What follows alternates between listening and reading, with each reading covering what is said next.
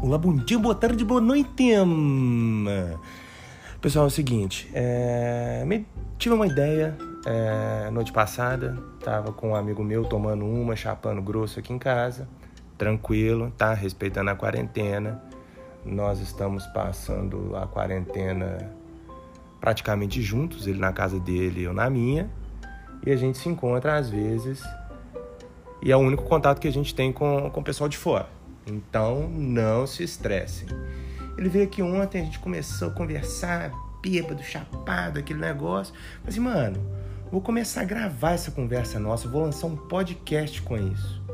O que que acontece? É para você ver para você ouvir chapado, para você é, ouvir no momento de distração. Não é nada sério, muito pelo contrário, é muita palhaçada.